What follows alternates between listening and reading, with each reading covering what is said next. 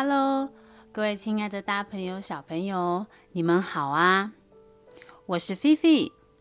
今天呢，要来跟你们分享的一个故事呢，它是短短的一则小故事哦。它是来自啊《小典藏》杂志第一百八十四期里面的一则短短的小故事。故事的名称叫做《小东西》。你身边有没有一些小小的东西？它可能是你曾经用过的，但是现在已经用不到了呢。如果这些小东西在你身边的话，你会怎么做呢？这个故事啊的文字是尤文琪写的，画图呢是一个画图的绘者，叫做黄鼻子。那我们就开始听听看这个故事吧。这是一个啊没有颜色的房间。叽，嘣，叽，嘣，叽，嘣，门呐会发出一些啊，听起来好像不是很好听的声音呢。门打开了又关上，一个一个大袋子啊，小袋子放进来。每次开门的人都不一样，而且人们出现的速度超级快的，放袋子的速度啊更是快。你知道吗？有些袋子啊，几乎是被用丢的进来的，仿佛啊，这些袋子好像会咬人那样。哎，一下子，所有的袋子就堆满了整个房间呐。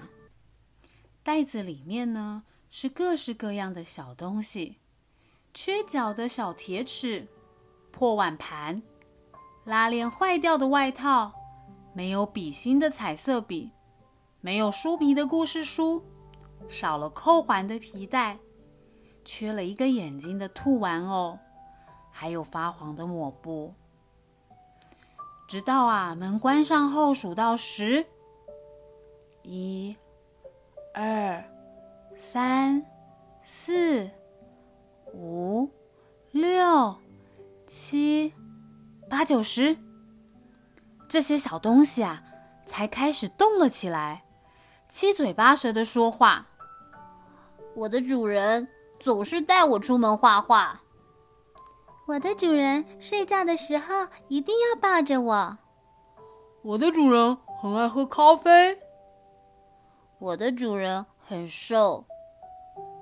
我的主人说：“我的主人再怎么想说话，门一打开就马上静悄悄的哦。”每天。有一段时间，房间的门会开着很长很久。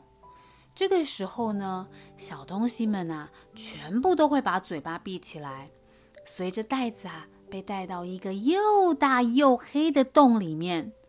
它们全部都被塞进去，好挤好挤哦。接着，那个又大又黑的洞门啊，就会重重一关，嘣。小东西啊，连讲话的机会都没有了。没有颜色的房间空了，安安静静。但是不用很久，房间门又继续被打开，其他更多一袋一袋的小东西又被放进来。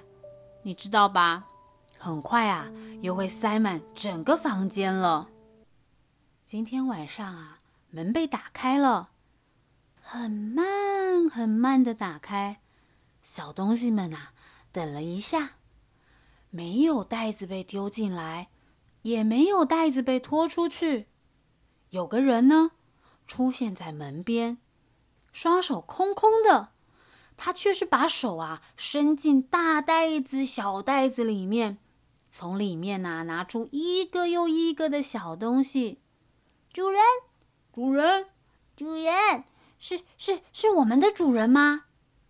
终于啊，离开袋子的小东西们，个个迫不及待了，说起话来了。嘘，没有回答，没有声音啊。